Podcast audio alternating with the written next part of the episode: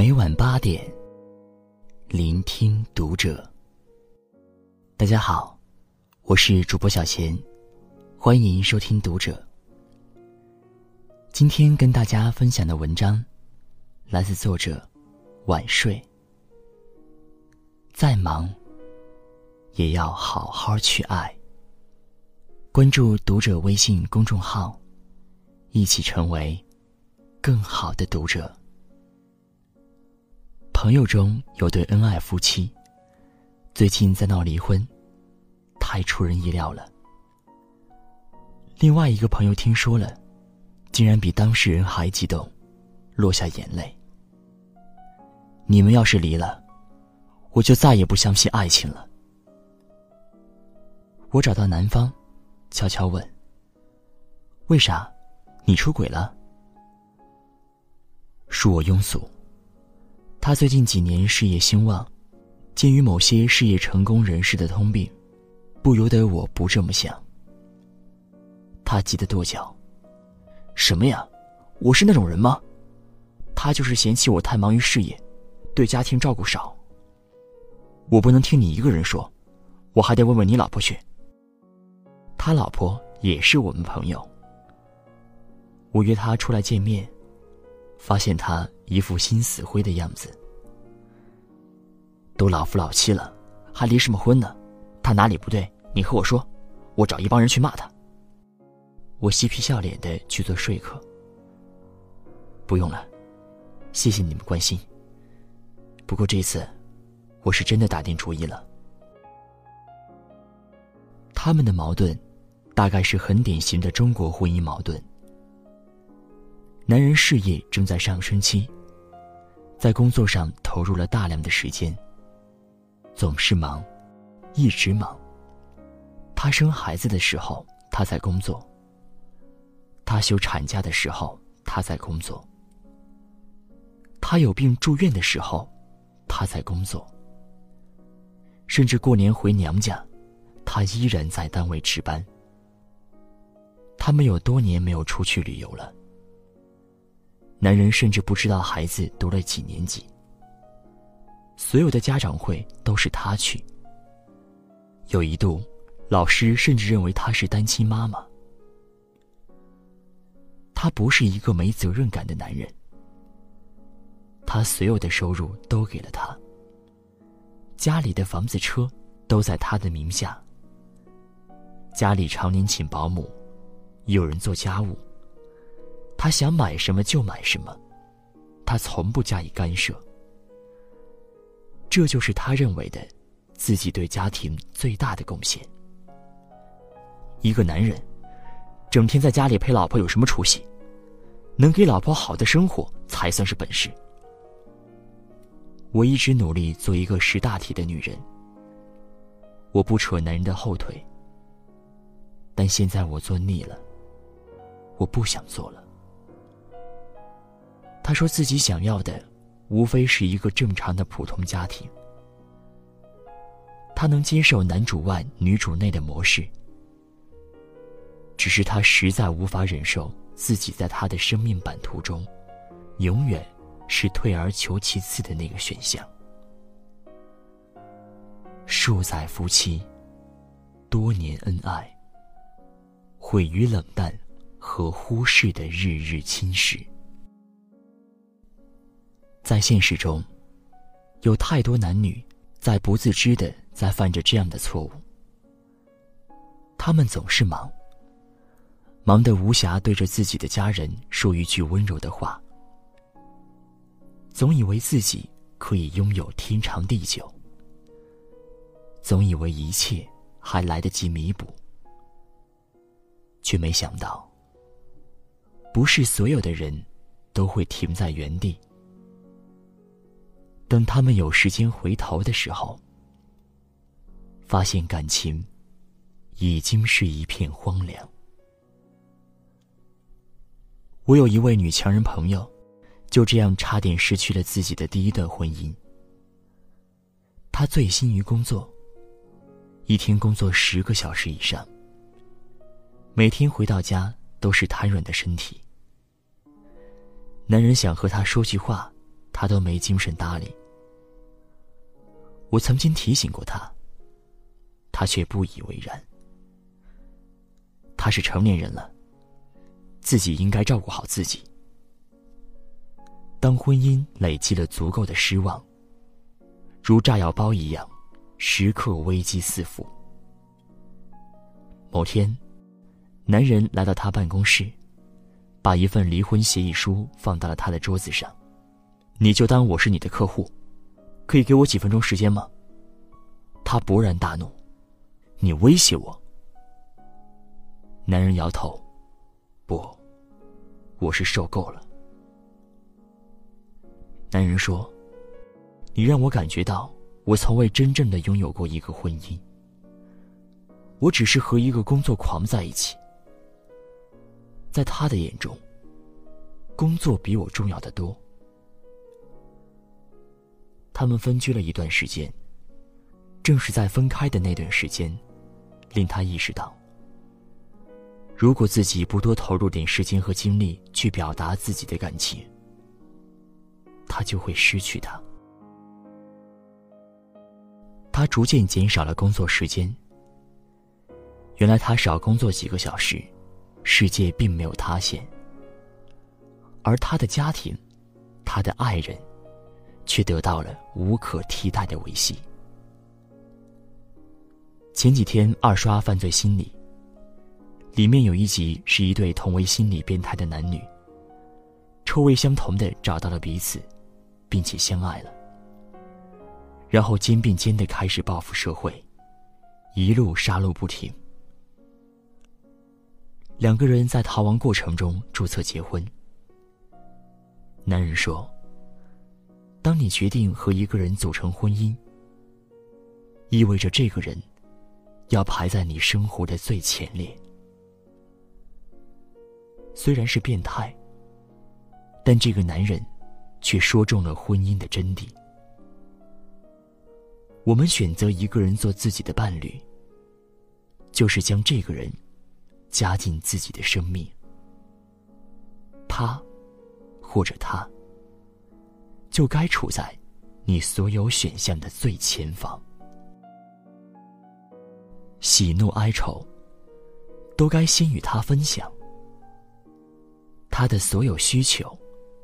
也都应该被自己的伴侣最先看到。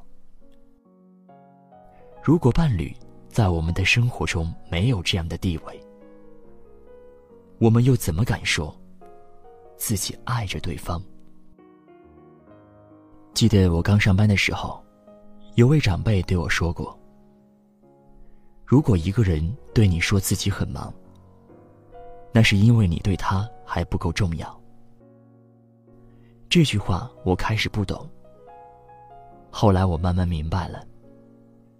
是的，每个人在分配时间上，其实都有一个潜在的权衡原则。同学要你帮忙，可能你没时间；要是掌握你生杀大权的人要你做点事，你怎么也能挤出时间来。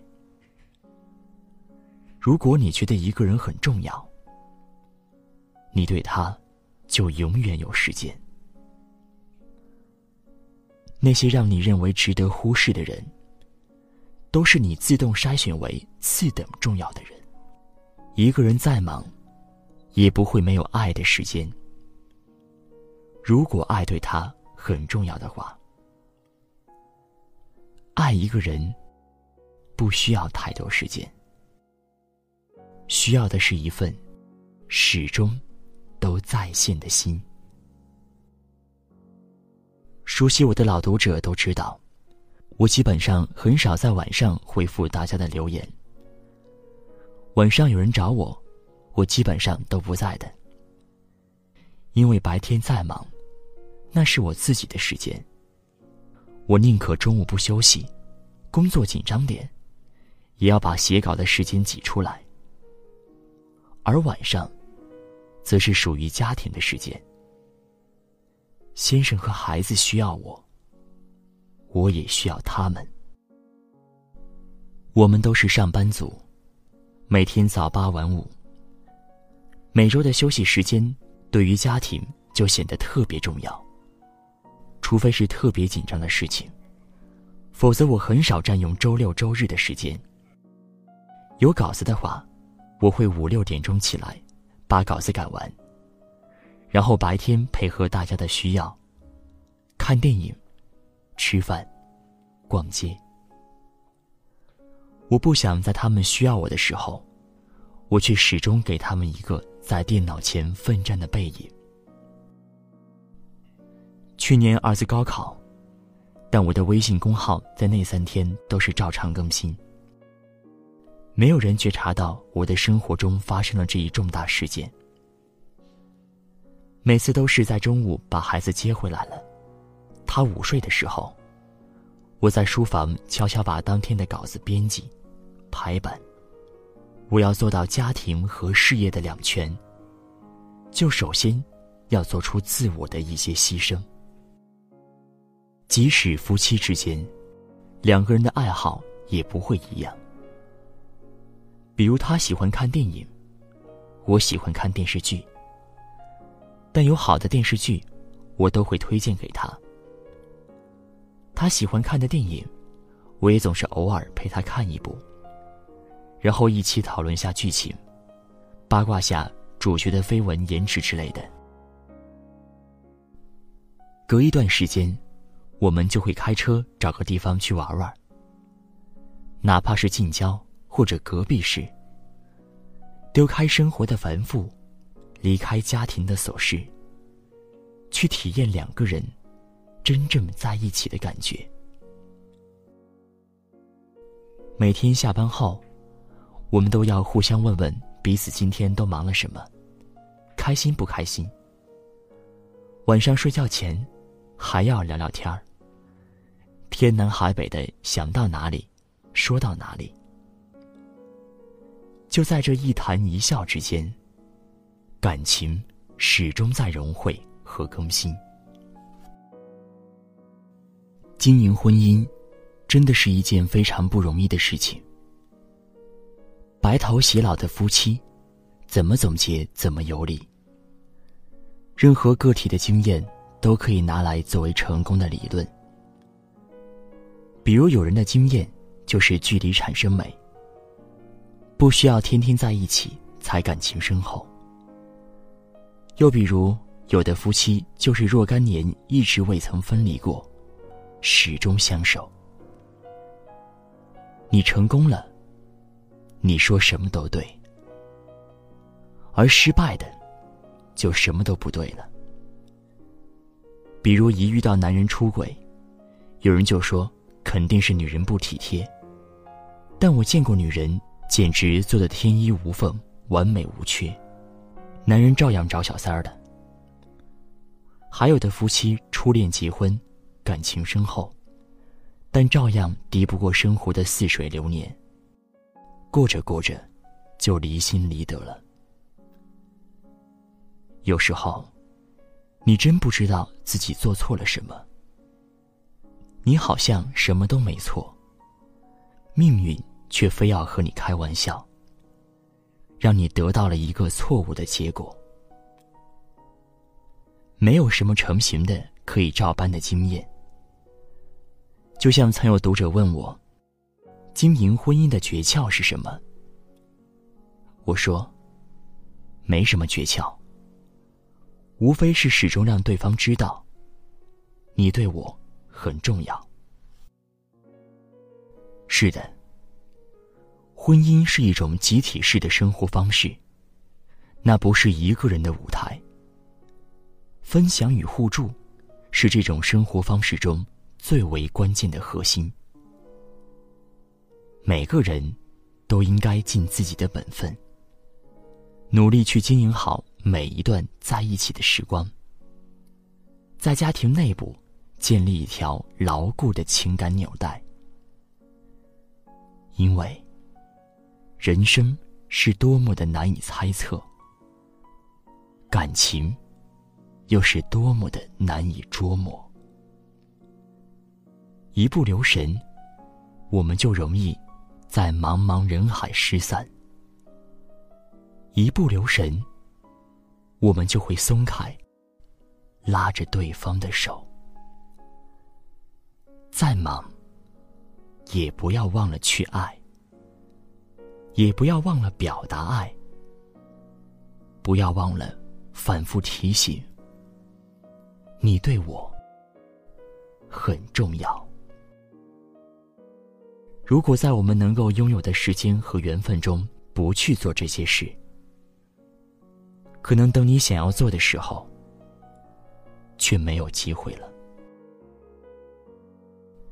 结婚只是一次性的选择，但我们需要在余生不断的忠诚于这个选择，直到对方彻底肯定